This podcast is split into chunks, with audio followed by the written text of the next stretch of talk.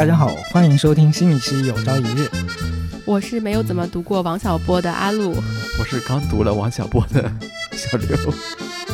我是高中的时候，嗯，莫名其妙读过一阵的玉林。哎，我最开始对王小波有印象的时候，还是我上，我记得是初中的时候，那个时候喜欢买那个《萌芽》杂志，这本杂志你们看过吗？有有印象。然后基本上就是里面的作者，所有的作家都会提到王小对波。对对对对，他们多多少少在文章中都会提到王小波，但是当时我并不知道王小波是谁，嗯嗯，但是就留下了这么一个印象。嗯，我记得当时萌芽上写作发文章的这些作者最爱提的一个是王小波，一个是尼采。我当时这两个人都不知道，就看到云里雾里。王小波其实也受尼采思想影响，也也有一点的。我最早接触王小波就是我高中的时候，然后有一个亲戚送我了一张光盘，嗯然后那个时候，呃，我记得是好像是浙大出版社出出版的一个正规的一个电子书的一个光盘，嗯那个年代的因为那个时候光盘里面就是有电子书嘛，就你打开来，然后就看的都要眼花缭乱的那种文很小的文字，然后就是一本本的翻的那种电子书。然后本来呢，因为我是不看那个小时候是不看小那个小说的，所以我一直把光盘就放在那边。然后有一天呢，就是我我爸的一个同事过来，然后他看了看这个光盘嘛，就是后面的一个介绍，哎，他说，哎，这些书好像都是黄书，哎，然后瞬瞬间就激起了我看的欲望，嗯，然后当时就是有那个本那个黄金时代是吧？黄金时代，包括白鹿原，嗯，其实你刚开始看就是其实就是对就是那个光盘不仅仅是讲王小波的，不是王小波，他应该是什么嗯现代什么小说合集吧，嗯？嗯嗯然后像白鹿原，包括嗯、王小波的黄金时代，其实都有大量的对性的直接描写。嗯嗯然后当时我是不知道王小波是谁，反正就看了黄金时代嘛。然后反正一直的印象里面就是说有两个嗯、呃就是青年嘛啊，嗯嗯、下放那个那个叫什么来着？下放到农村，下放到农村的青年嘛，就是在后山，然后在月光下做爱，嗯然后换各种不同的姿姿势做爱，就是这个印象。嗯然后直到我因为我们要录这这期节目的时候，我又重新去看了一下《黄金时代》嘛，然后就体会到了反正更多的，嗯、小波的那种反映出来一种向向往自由的一种思想在里面。所以很多重新回去看的话，就隔了二十多年再去看，就感觉完全不一样。或者说他写的内容，就是这个尺度之大和他敢讨论的，我觉得不光光是在比如说爱和性的这样的议题上面，在其他议题上面，他敢讨论的这个尺度之大，并且呃表达的这个直率的程度，都是可能其他作者很难以匹及的。他经常以一种嘲讽的口吻来写这种事情嘛。我觉得他肯定是知道这件事情是不对的，他才愿意去用嘲讽的事情来去叙述。如果他自己是在怀疑这件事情是对或不对的时候，他不会有那种戏谑嘲讽的口吻来描述这种。包括《黄金时代》里面很多里面有说那个写是出出斗争差。一般来说，斗争这个场面是非常的痛苦的、艰难的。但是出斗争差的时候，男女主人公那些红卫兵好像都是求他们的。他说：“你们两位配合一下，等会儿有一场斗争活动，你们要参加一下。”然后那两个人好像也也很利索，就是把鞋带这么一套头，然后就开始，反正都是王小波都是那种戏谑的口吻来写这种。那我就先给大家介绍一下关于王小波他本人的一些背景吧。那他是出生在这个革命年代，应该是在他出生的时候，就是父亲的成分问题吧，家庭是遇到了一些风波，所以他的名字就叫王小波。他是出生在一个知识分子家庭，但是他是七三年，呃，进入北京半导体厂做工人的。后来七七年呢，进了光明日报，他也是在光明日报遇到了李银河。然后他七八年恢复高考之后，考了中国人民大学，但他读的专业呢是贸易经济商品学。虽然在他考大学就七八年的时候，他其实已经开始写作了。李银河和他相遇，就是因为他的那部作品嘛，所以就觉得他这个选择还挺纠结的。他明明已经开始，嗯，投入在写作上了，但是他选专业的时候选的是一个贸易经济商品学。那时候是不是这个专业很火？这个感觉好像有点像我们每一个年轻人，就是不知道自己到底想干什么，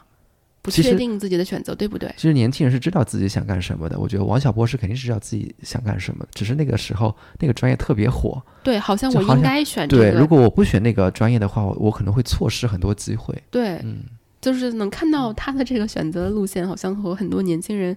是一样的。然后八二年的时候毕业留校教书了，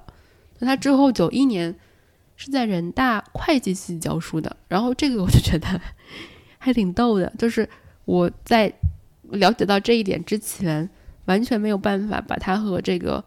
会计 结合在一起。传说中王小波他选的这个专业，包括自己没有从文，或者是在最开始人生的早年都没有正式的从文，好像是他的父亲不允许自己的孩子们从文，因为在那个比较动荡的革命年代，很多这个文字工作者和比较有名的作家都就是说经历了一些大的风波，嗯。嗯，然后我有看到王小波在他的书里面写，他说他那个时候，嗯，做知青嗯，的年代，他去过嗯。两个地方，一个是云南，还有一个是山东。对他说干完活之后，大家都要打牌，你必须要参加这个牌局，嗯。不然呢就显得你融入不进去这个集体。但是他会选择晚上参加完这个牌局，在所有人熄灯睡觉了之后在，做题目。什么 差不多，他到外面去，在路灯下面看书。对，他为什么在他路灯下面去看书呢？因为他好像在寝室里的时候会吵到室友，室友会觉得那个灯光太亮，他们想睡觉了。还有这反问问的，然后呢，他就觉得云，因为云南嘛，它嗯，海拔也高，月亮打下来的时候，实际上也是很亮的，所以说它就基本上是在外面路灯下。我特别感动的就是在那个年代，就是读书是不被追捧的，嗯不像我们现在，如果你好好读书，别人都还会觉得，哎，你挺有文化的。在那个年代，读书并不是一个会被追捧的行为，并且看书也没有用。嗯，但即使是这样的条件之下，他仍然喜欢看书。嗯我就觉得这可能才是我们应该对待看书这件事儿的真正的态度吧。其实上我也有这种状态，我这种状态是在比如说一个很长的假期里面，前面三嗯天我会比如说喜欢打牌打麻将，但是你到第四天的时候，你内心还是会觉得天天这么打牌打麻将还是有点空虚的，就是还是会捧起一本书来看一看。嗯你是这个时代的希望，你是不愧是祖国的花朵。你跟他，你跟王小波其实我觉得不一样。你是因为你觉得前面空虚了，你才看的，但是他把阅读当做一种就是生活的状态。就是他当时写的这段让我觉得特别感动。确实，那是一个读书无用，不像我们现在，我们读书还知道读书有用，阅读能带给我们很多想不到的东西。主流价值观也是认可这是一个好的行为，但当时不是啊。嗯当时这可能是一个错误或者带有风险的行为，嗯不被追捧，甚至被贬低。嗯所以现在就是到现在，虽然王小波去世二十多年了，但是呃还有很多人去追捧王小波嘛。其实嗯也是觉得他是一种，他本身就是像他的那本书一样，一只特立独行的猪，就是他会在当时的社会状态下有自己的思考，包括一些理性的思考在里面，而且他把那些呃一般人沉默大多数的一沉默大多数状态下的呃一些想法能够表达出来，而且是用一种戏谑的呃方式表达出来。那这样的话，我觉得呃其实很很大程度上面来讲，嗯、因为这种作家说人话，而且是说的一些理性的呃嗯，理性的话，才能在现在去世这么多年，还会有很多人记得他。我没有看过他的小说，我看的是他的那个杂文集。就他给我的感觉就是真诚、善良，然后又有又会在，嗯，又有一点羞涩的那个感觉，又很坦诚，就是就是既有才华又不做作，嗯，就这种感觉。而且我觉得今天我们录音的日子是五月十一号嘛，但是我觉得巧合的是，呃，就是五五幺二，就明天是五幺二嘛，嗯，现在是现在是那个国家的防灾防灾减灾日，然后另外五月十三号其实是王小波的生日，你这个牵强的有点太不不是说牵强的有点太多，就我我感觉是个巧合吧，就是说我们在录音的后面两天，其实一种是呃时代，就是它的时代的一种警示音，就是灾难的一种警示音；另外一种就是王小波的话，是对人的一种自我反省的一种警示音。对，因为他写的这个文章里面，让我就是看了第看了完了之后，最大的感觉是什么？就是这都能过审。对，所以说他出这个小说实际上是不容易的。他在致谢里面有说，他说我写这本书实际上是很快，但是这本书的出版实际上花了很多的时间，所以说他非常感谢帮助他出版那些人。对，所以在看他这本杂文集的时候，我就看了一下他，因为很多文章都是发表过的嘛，我就大概统计了一下，我觉得好像最多出现的是曾经发表在《辽宁青年》《光明日报》《南方周末》《三联生活周刊》和《中国青年研究》，就是大多数除了一那当然还有一些其他的杂志啊，但是呢可能就是个别篇，大多数都是发表在这些杂志上的，然后。嗯，《光明日报》和《中国青年研究》我不了解，但是《南方周末》和《三联生活周刊》，其实在现在仍然是走在这个，呃，媒体的怎么说呢？先锋部队里面的思想的前沿。嗯，就是也能看出来，这样的老牌出版社确实一直秉持这种先锋的态度。而且，其实《光明日报》也是很先锋的呀。实践是检验真理的唯一标准，就是在《光明日报》上首次发表的。当时这些杂志，就比如说《中国青年研究》《辽宁青年》，《辽宁青年》听起来像一个地方杂志，就是会刊登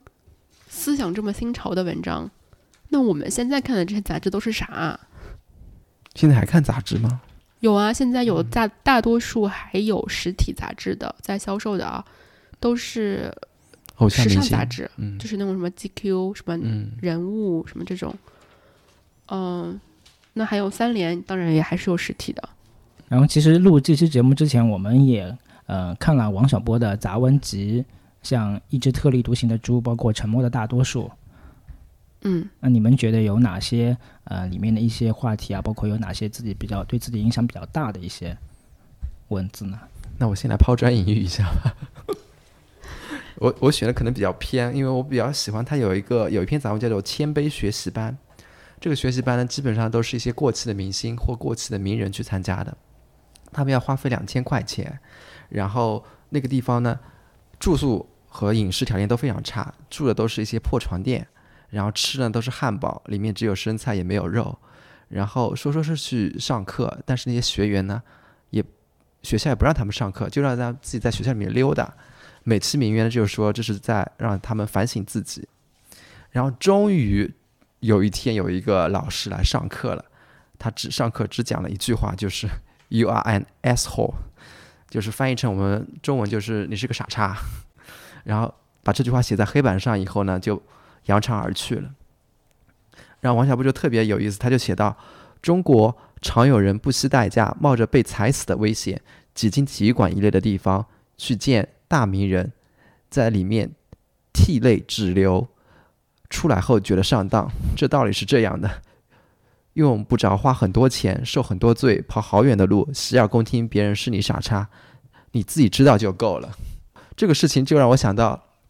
九十年代不是有一波练气功潮的风波嘛？然后那天我在翻照片的时候，就看到有一张照片是这个气功场的所有的人，每个人头顶上都戴着一个高压锅在头上。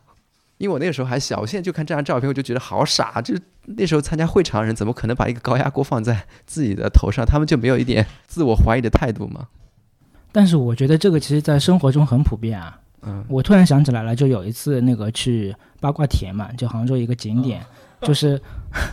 就南宋的皇皇城的一个后花园嘛，然后那边。八卦田是有一个阳极，一个阴极，嗯，然后你就站那边吸收阳气。然后阳阳极的话，就是旁边刚好旁边在阳极的时候，旁边走过来一个呃大妈，然后她说这个阳极的话，你可以吸收那个太阳的能量，嗯，然后你打开这个姿势，然后手要手要空，就虚虚的空握在那边，然后吸收太阳的。其实也当下也当对就是。是就是了，然后确实发现那个手心中有股呃。热流在那边，因为太阳晒的。对，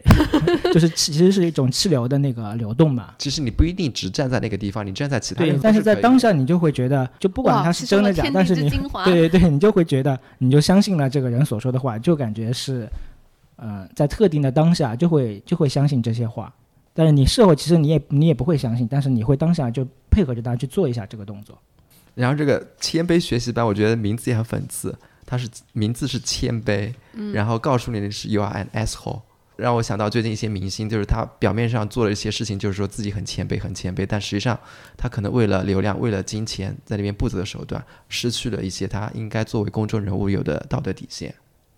就像最近其实有一个嗯很火爆的新闻，有一个娱乐综艺节目，嗯呃，为了粉丝为了投票，然后嗯他们把、呃因为牛奶里面要去要扫为二维码才能投更多的票嘛，对，给然后 idol 打为了拿嗯、投更多的票，然后买牛奶，但是又喝不完，然后就把这些牛奶倒掉。其实也不一定是粉丝干的，可能也是厂商通过这个游戏设置环节，他自己在那边卖那些二维码嘛。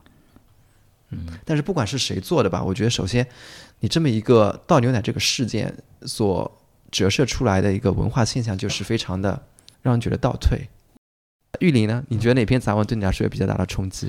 其实就是当时提出为什么要那个嗯、选王小波，大家来讨论一下王小波这个话题嘛。其实嗯我也是，就是说呃最近经历了好几个事情，嗯就是因为我们小时候、呃、课文里面有一篇皇帝的新装，嗯，嗯就是那个时候就是我觉得小朋友应该其实都读不懂。都读不懂这篇文章，为什么明明一个没有穿衣服的人，大家都说你的衣服真好看，然后最后是一个小朋友说，哎，好像他没有穿衣服呀，啊，就只有一个小朋友敢说真话。其实我想打个岔，就是在我自己陪小朋友看绘本的过程当中，我觉得很多绘本都不是写给小朋友的。嗯，我其实非常非常推荐成年人，如果不愿意读书的话，可以买一些孩子的绘本来看一看。基本上绘本里面讲的道理都特别特别的深刻。嗯，但是他都是用三言两语把这么深刻的一件事儿，嗯，假装讲的很普普通通。我就是今年已经看过太多的绘本，讲的东西深刻到我都觉得这简直就是包装给孩子的阴谋啊！真的太深刻了。而且其实对于孩子来讲，他是看不懂这些、嗯这些真实后面的这些故事跟隐喻的。然后我也是最近我才看到，我觉得真的是身边其实有很多皇帝的新装。就我知道的有一家公司嘛，嗯，它推行一项改革，那这个改革整体的方向是，嗯，大家都非常拥护都非常好的。嗯，但其中呢，为了改革，它有设很多小指标。那其中一个指标呢，嗯，就是大家都觉得这个是不合适的。嗯，就是除了那个嗯一把手之外，所有的从二把不一定是二把手，就所有的需要操作的人，全部都觉得它不合理。但是这个就是大家都觉得不合理，但是还是要去执行。大家都是沉默的大多数。对，都是沉默大多数。大家而且大家都会互相指出，包括可能会向上反映。但是到嗯、核心那层的时候，大家都没有人敢跟去一把手去反映这个情况。嗯，所以说就是王小波他自己也说，为什么沉默的大多数？他说之所以沉默呢，是因为当大环境下人们都不说正常话时，我也没办法改变，所以我也拒绝参与。嗯我又不想不沉默，是因为当沉默成为潮流时，我也不说话。但是有些话如果不说出来的话，正义就会被损害是的呀。啊。当我们所有人都不说出来，嗯比如说正确的事情的时候，我们其实是默许了错误的事情发生啊。所以他这么直爽，这么坦诚，嗯，这么尖锐，这么口无遮拦，这么讨我们喜欢。所以我就是觉得，嗯，沉默的大多数这个主题，其实就是给我们自我一种反省，就是我们是成为那种沉默的大多数，还是要在呃环境中要理性的，能够发出自己政治声音的人。嗯，其实我对王小波最早的印象很肤浅，就是从他写情书写的特别好，就是因为是青少年时期嘛，就很喜欢看人家写这种言情的东西。嗯，然后他写那个爱你就像爱生命。嗯就是我觉得他很，就是他的情书也很可爱。嗯就我看他那个，就李银河后来出版了一个《爱你就像爱生命》嘛，就那嗯本情书集啊，他们俩情书集，我不知道他的那个是是按编年体还是他随意整理的一些。就他最开始的文字，他就称呼李银河嘛，然后说你好哇，李银河，然后后来慢慢的就变成银河你好，你好银河，啊就我个人感觉就很可爱，就像那刚开始就像一个横冲直撞的一个青年，就是你好蛙，他还不是啊，是你好蛙李银河。对，说到爱你就像爱生命，我觉得，嗯，如果去细细品味这句话的话，还挺深刻的。我觉得我们当代人好像已经没有这样的爱情了，可能也有吧，只是这个数量好像比例有点下降。就是我们还会爱一个人像爱生命那样吗？我觉得我们现在大家都强调就是要做更好的自己，要成为更好的自己，要嗯注重个人发展，就是谁都不能为对方而牺牲。比如说我们在一些教育女孩子的过程当中，就会跟女生说，不要为了家庭，不要为了就是说呃丈夫去做一些过多的让步和牺牲，一定要守住自己的权利。是的，在这个过程当中，我们确实教女孩子们守住了自己的力量感，嗯和独立性，但是。当然，这个不针对女生啊。同时，我们大多数人在亲密关系中都丧失了那种，就是愿意真的为对方付出，愿意真的把对方当成自己很重要的一部分的那种冲动吧。可能我们现在的人都活得太理性了。这一点，其实王小波在其他的那个文章里也提到啊。嗯，他就说，针对一些女同志，他说，针对女同志，除了自己曾遵守的 norm 就是规范以外，嗯。说不出什么，仿佛自己的婚姻是一片虚无。但有些，但也有些妇女完全不是这样，她们有自己的故事，爱情中的每个事件在这些故事里都特别的特别有意义。这主要是因为这些姐妹有属于自己的生活和属于自己的价值观。然后他说，另外一种。价值观就是到岁数了，找合适的对象结婚，过正常的性生活和爱上某人。嗯，就是就是你到底人生中应该是按部就班，对，按社会给你的规定的角色去扮演的，还是说你觉得你应该走自己兴趣的那一条路？就是社会上其实已经建立了一种无懈可击的规则，嗯，就是大家都要按这种规则去做事，才显得不会跟这个社会格格不入。那你到了一定的年纪，你就是要结婚，过正常的性生活。生孩子，但是你是不是嗯还是保持着自己的生活跟属于自己的价值观呢？其实我前一段有在想离婚这件事儿，不是我我我不想的不是我自己的离婚，我想我只是单纯在想离婚这个 topic。嗯，我们好像在传统意义上会觉得离婚是一个非常负面的事情。嗯，但是我一直都认为，嗯，物质的奢侈品。尚且那么难以获得，不是我们每个人都能拥有的。那么，真爱相当于是情感的奢侈品。为什么我们每个人都认为，到了二十五岁或者三十岁，到到到了谈婚论嫁的年龄，上帝就会分配给我们一个呢？所以，他有可能不是在正确的时间来，嗯嗯，也有可能不是在正确的时间走，嗯。但是他可能曾经来过，那他就是，那他就是真爱啊。哪怕这，哪怕就是说，比如说你们两个走进婚姻关系，然后离婚了，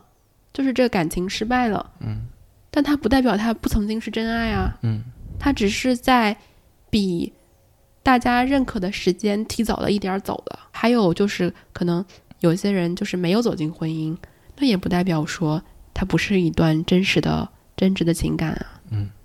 所以其实我非常羡慕那个王小波跟李银河的爱情，对，就特别就。特别有激情，对，就一方面他们的思想就是说可以不停的碰撞，就永远是有激情的。另一方面，他们又又喜欢对方的肉体。对，反正我看王小波写的情书，觉得就是全篇都冒着小火花。嗯，关于五线谱，但是其中有这么一段，我觉得就是非常美好。但是因为他有一次把那个呃情书写在了五线谱上面，然后他说做梦也想不到我把信写到五线谱上，五线谱是偶然偶然来的，你也是偶然来的。不过我给你的信值得写在五线谱里呢。但愿我和你是一支唱不完的歌，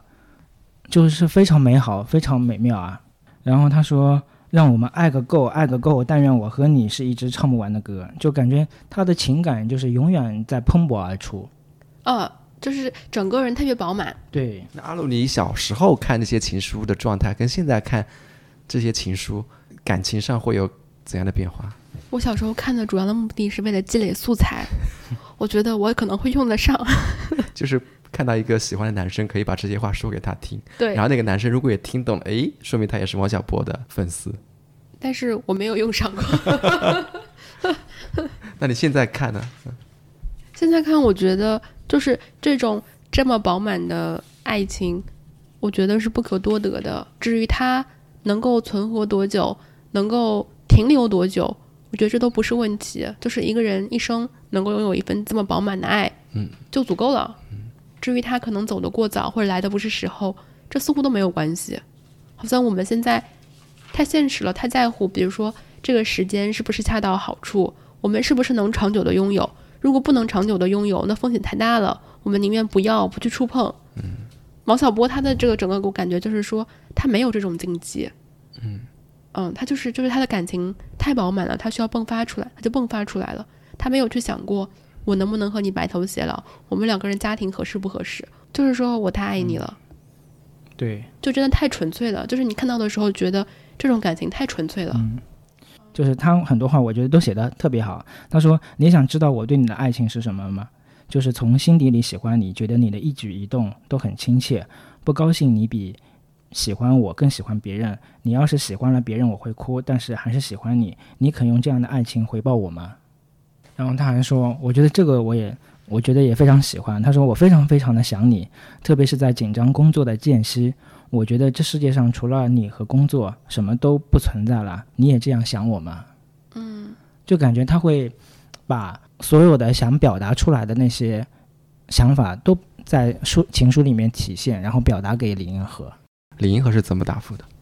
还是说这个小说里面就只有一方的阐述，没有另一方的回复？也有李银河有的，嗯嗯，他有李银河回复其实我觉得后面当小波那个去世以后啊，嗯我觉得李银河应该是非常非常痛苦的，就是失去了一个，嗯、不管从精神层面还是生活的层面，都失去了一个挚爱嘛。嗯就是抛下他一个人在这个世界上，曾经有一段这么深刻的感情，然后现在就只有嗯、呃孤单一人走下去，我觉得他应该是非常非常痛苦的。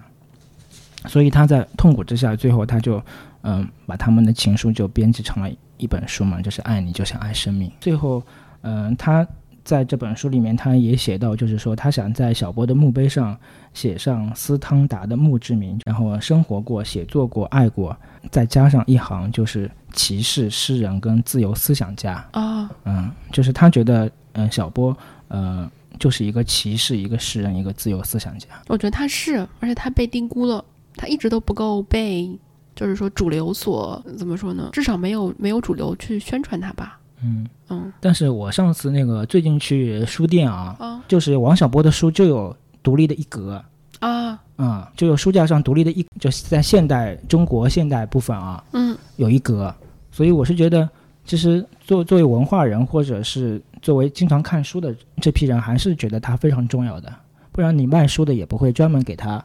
有一格的作品放在那边。那是那阿路呢？你觉得杂文里面哪一篇文章你愿意跟大家分享一下？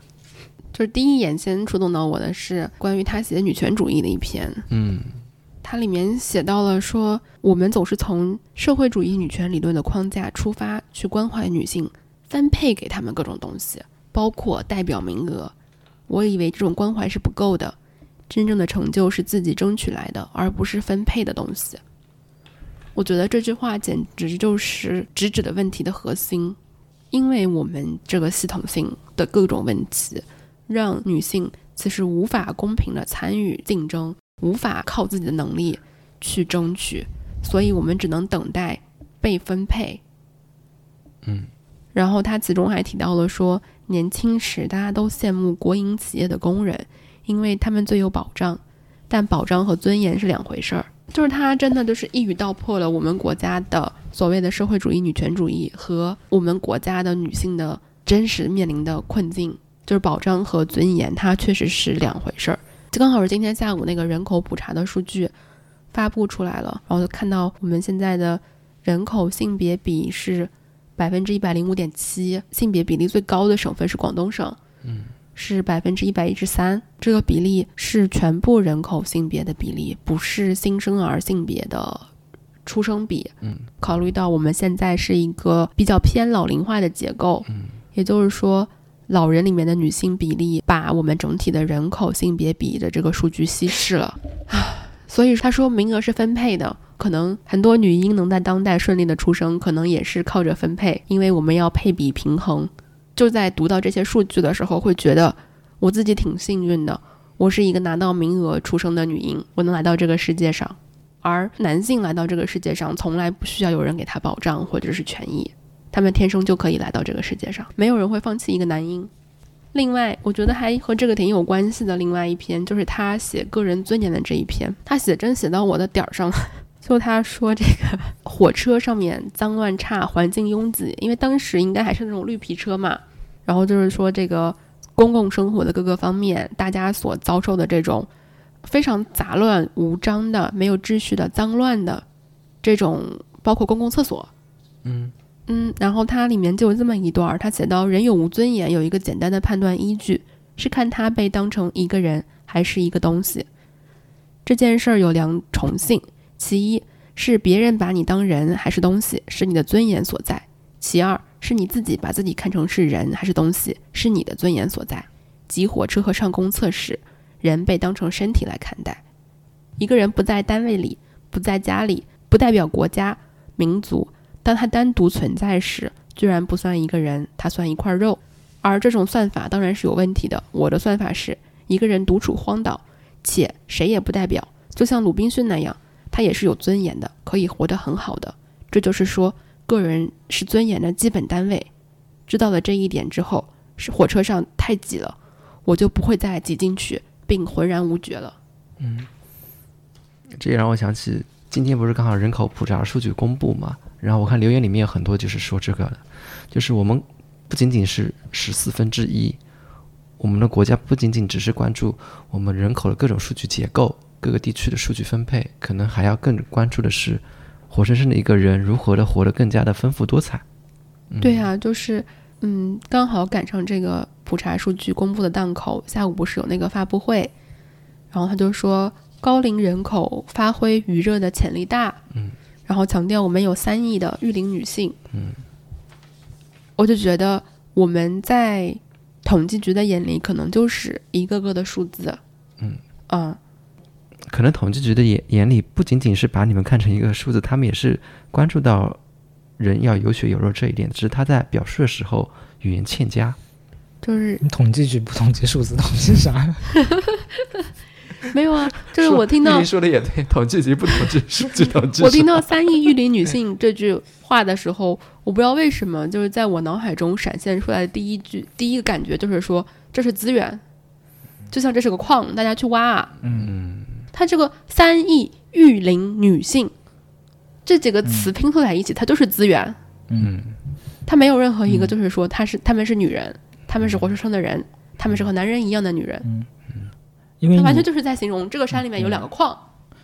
对呀，对呀，就是因为你越是呃具有利用价值，越是资源性的东西啊，你越越可以物化。像所有的矿产资源、什么资源都是被保护起来的，而且是要上交易所的。对，其实我会挺期待更年期的，因为如果就是等到进入更年期的那一天，我在别人眼里。或者在很多人眼里就不再代表生育价值了，就或者我和我就和生育价值不划等号了，我不是个矿了，你不是个资源资源了，不是个活火山就是个死火山了。对，嗯嗯，所以我觉得那挺好，就是到那一刻别人就能把我当一个人看了。嗯，在目前的这个阶段，就是很多人看到我都觉得是一个生育资源，然后同时呢，我就会想到，那我们日常经常所。吐槽的说，在互联网公司眼里，我们每个人都是流量。嗯，我们的注意力，我们看一个短视频的这十几秒，我们都是在为他们打工。嗯，啊，我就会觉得，也许这个时代就是活得像个人，就是一个奢侈。嗯，而我觉得活得最像人的是谁呢？是我们家的狗。就是我们也这么觉得。它每天在阳台上晒太阳，翻着肚皮，过一会儿叹一口气，再换一个姿势的时候。我在家里面就是要么在收拾东西，要么在烧饭，要么在准备等一下出门要带在包里面的东西。忙忙碌碌的时候，我觉得可能狗才是你们家的主人，狗才是生物链顶端的那个生物。可能狗还不够，因为狗还有时候会讨好主人。嗯，可能猫才是生物链顶端的那个生物。嗯，可能它不是人类。而且你们家的狗每天要遛人两次。那谁家的狗都要遛人？没有，那是那是因为你们家的狗，真的是因为是你们家的狗特别幸运一点。但是你去小公园里看，就是野猫野狗在天气特别好的时候，都是瘫在那边，软软的，浑身放松在晒太阳。而这个时候呢，公园里没有人，这些人在哪里呢？在格子间里打工。嗯，就是说到这个数字嘛，我那天就是我学小六嘛，就是跟也跟那个出租车司机搭讪，出租车司机搭讪。然后那天本来是非常气愤的嘛，因为现在不是有很多第三方的那个嘛，他可以勾选第三方平台的车。嗯。叫车嘛，然后原来不小心，反正都会就全选嘛。然后很大程度上，如果你全选的话，往往往来的会是第三方平台的车。我就呃跟他聊这些关于第三方平台的事情嘛。然后嗯那天有一个司机跟我吐槽说，他说他某些平台嘛，就是为了自鼓励他们接单嘛，往往会说你今天晚上呃连续接，比方说八单，我给你多少奖励。返你五十块钱，或者奖励你多少钱，嗯但是往往他到第六单的时候，这个公司就会那个平台公司就会给他安排，就是很远很远距离的单，就是让他就够不到那个第八单，就只要给他第七单，然后这个第七单是非常远距离的，哦，你就过了十二点，它就是还是是智能算法，对，所以我就是觉得大数据啊，真的是大数据，然后就相当于每个个体都是在精确算法计算下的一个被操控的一个傀儡，他会宣传你，鼓励你接单，但是最后又基于那个算法不给你奖励。你知道我现在最气的是什么吗？由于我长时间有一段时间午饭喜欢点外卖，现在饿了么到十一点半就会提醒我让我点外卖了，我就觉得我是在给饿了么打工，我就会凭什么？我今天就不点，再过二十分钟，他就会给我发一个十元午餐券。就是看你迟迟不下单，然后给你一点诱惑。哦，我就觉得他真的是在操控我。我是非常就是有反叛心理的一个人，就是给你给了，发券，反你也正我不要。我不要，就是我坚决不要。给了你券，你也不要。对，就是我不能做任何你想让我做的事情。对，然后刚才说到这个个人尊严，是一个人是被当做一个人来看的，还是被当做一个物来看的？我经常会在微博热搜上面看到某某某的腿，就比如说倪妮的腿，然后比如说某某某的腰，谁谁谁什么天鹅颈，谁谁谁什么什么叫 A 天？四，什么叫天鹅颈？就是很修长那对样对跳芭蕾舞然后什么谁谁谁 A 四腰，嗯，就是我们已经不仅仅是在物化一个人了，我们把这个人的部件儿拆出来，嗯，人就像一个物件儿一样，你得把它拆成零件儿，然后说它这个零件儿特别好，嗯，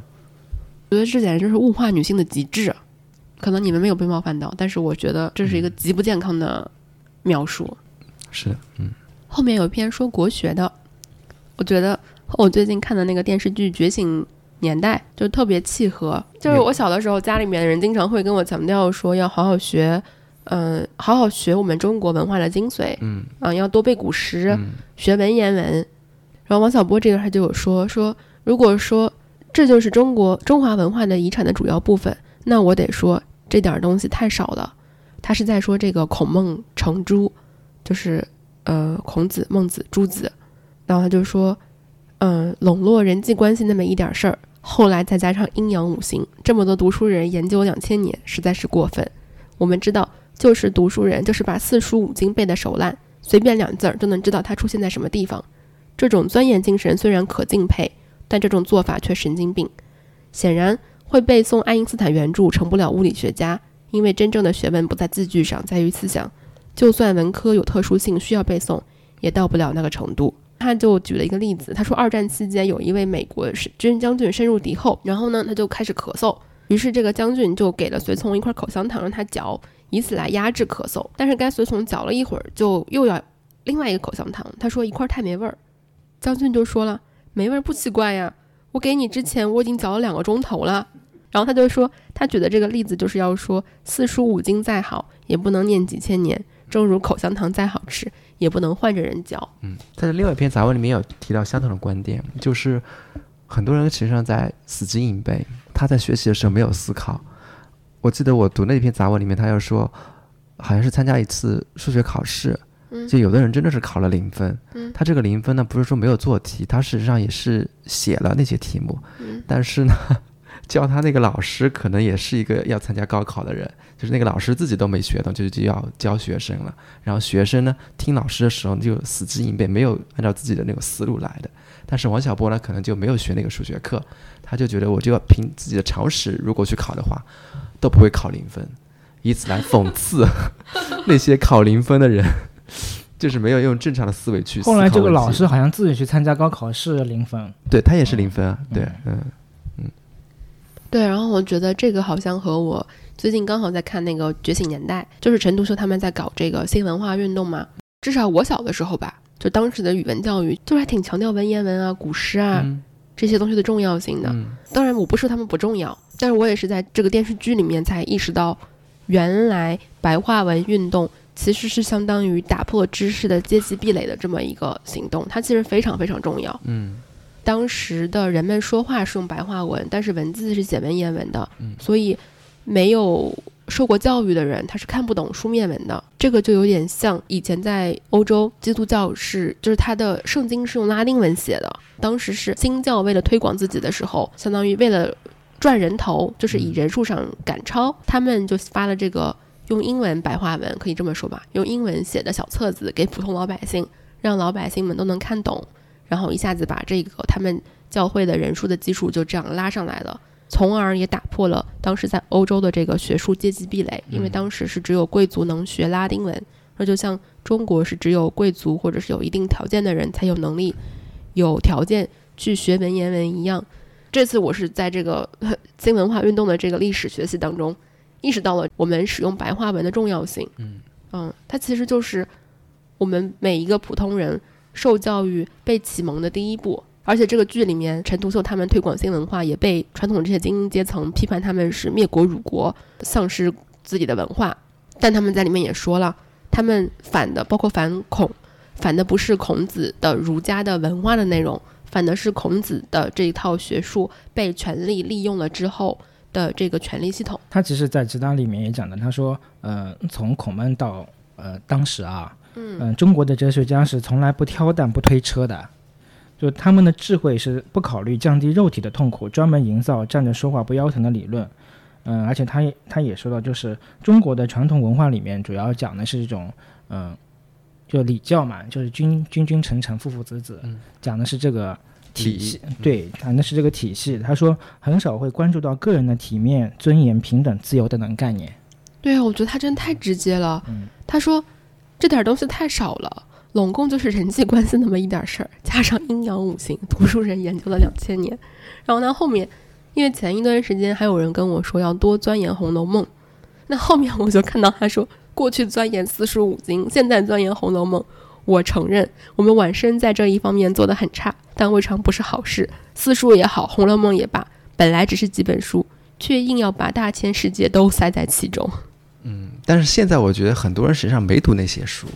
也没有读过四书五经，也没有读过《红楼梦》。哦，《红楼梦》应该是有，但是四书五经应该确实比较罕见了。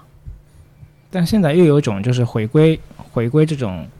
国学的一种嗯思潮在里面。我觉得回归还是有必要的，但让大家去至少你读一遍是有必要的。但但是如果你一直嗯炒这个、这个同一本书的冷饭的话，我觉得确实嗯是没有必要。我是觉得就是说，你又要你又要去理解国学的，但是你又要嗯、呃取其精华，去其糟粕，嗯就是你还是要有一个就是理性的态度去看待这些东西。嗯嗯，就像嗯、呃王小波他，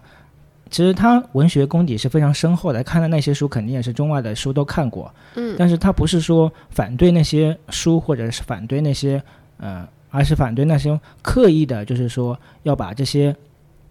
嗯，像像那种孔孟的说教变成一种变成教条的。变成一种教条的，嗯。大家都应该呃无偿的去遵从的这种、是的。这种变成考试一种八股对文。对对嗯。其实我个人的话，还喜欢他杂文里面有一篇写的是我怎么做青年的思想工作，因为它里面会提到他的一个外甥嘛，他外甥实际上大家应该也是知道的，可能名字不怎么清楚，但他那个乐队肯定是知道的，叫乐队叫水木年华，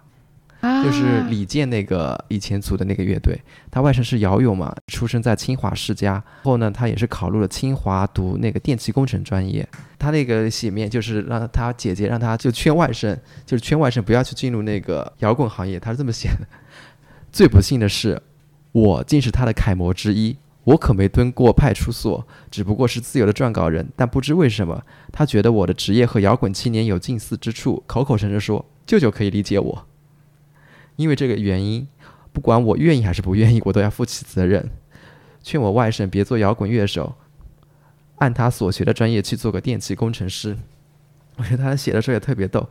就是说他去劝的时候，实际上是不愿意去劝的，就感觉就是因为外甥说舅舅能理解我这个原因，所以说他才去劝。感觉是他打心眼里是感觉是外甥你喜欢做什么就去做什么，但是抹不开面子，所以说他就去劝了一下。然后劝了以后，那个外甥就是说：“舅舅何必要快乐？痛苦是灵感的源泉呐、实际上这句话也是很对的，痛苦是灵感的源泉也是很对的。王小波也是认同的，但是他他又说，因为他是我外甥，我对我姐姐总要有个交代。别人的痛苦才是你艺术的源泉，而你去受苦，只会成为别人的艺术源泉。我觉得这句话说的也是非常有意思，确实是这么一回事啊。就是我们从小到大，我们读的一些历史名著，都是历史人物已经在他那个年代已经做出了一个选择，经历了一些痛苦。我们现在去翻拍他，去歌颂他，去赞扬他，去赞美他那些品格，都不是我们自己所经历的事情，而是别人所经历的。但是你要自己要创作的话，肯定要自己经历啊。对，所以说王小波，你接着听我读嘛。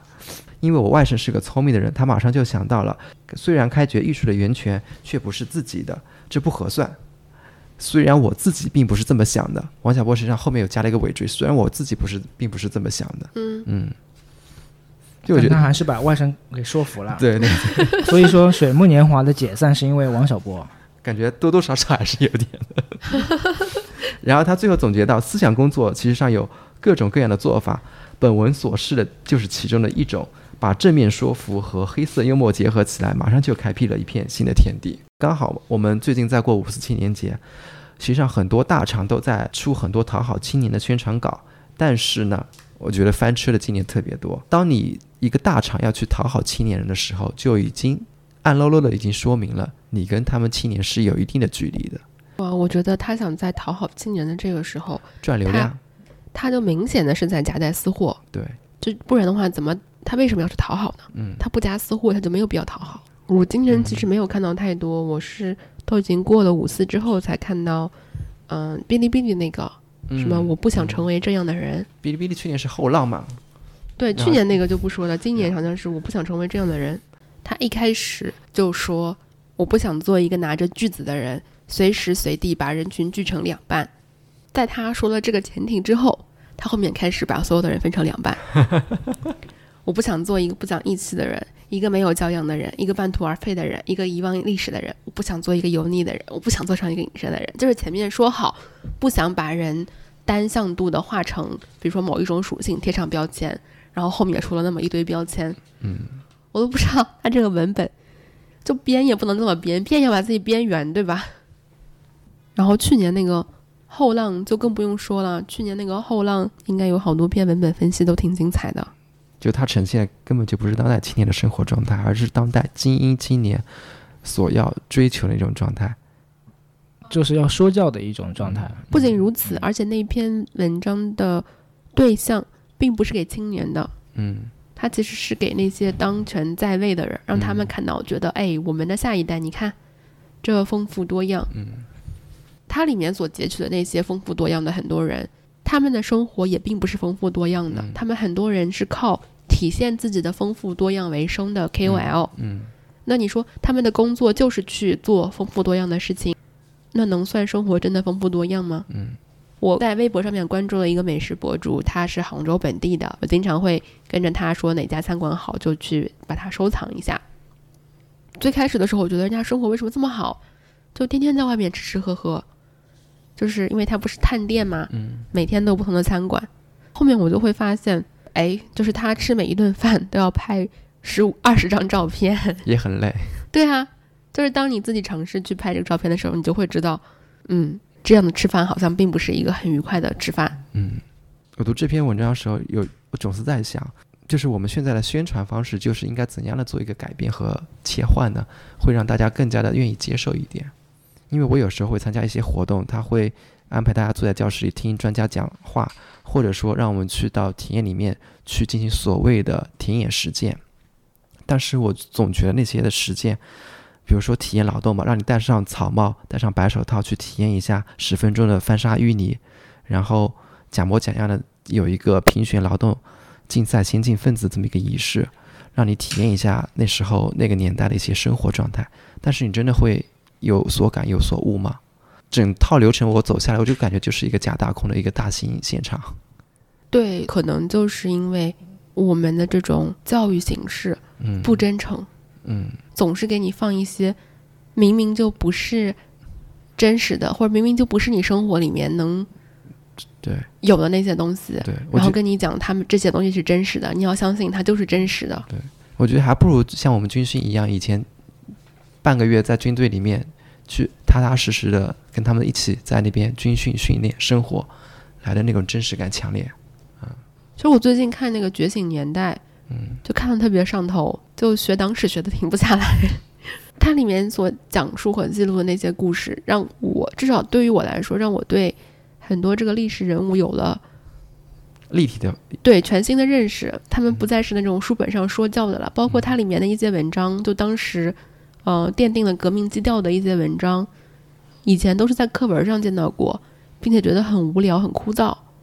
但是在那个时代的背景下，他这么形象的给你体现出来，他们在当场那样宣读。那样熬夜通宵达旦的写那些文章的画面，就让你觉得啊，我想去把这个重读一遍。嗯嗯，我觉得可能这种教育，启蒙教育也和其他任何学科教育是一样的，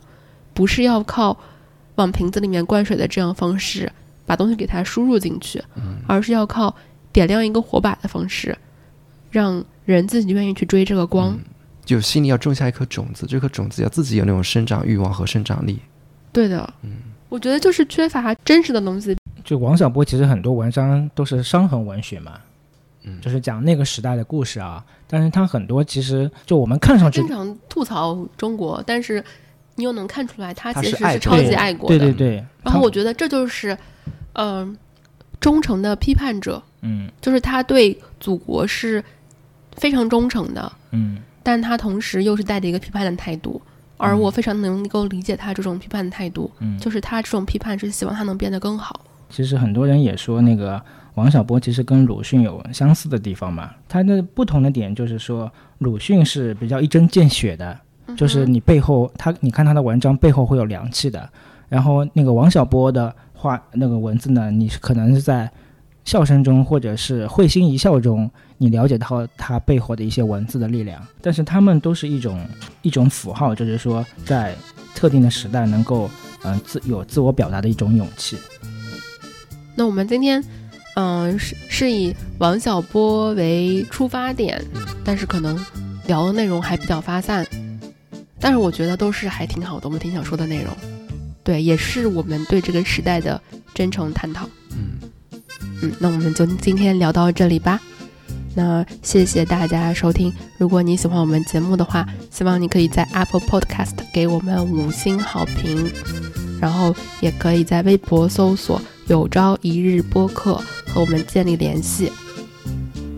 那我们下期再见，拜拜。拜拜拜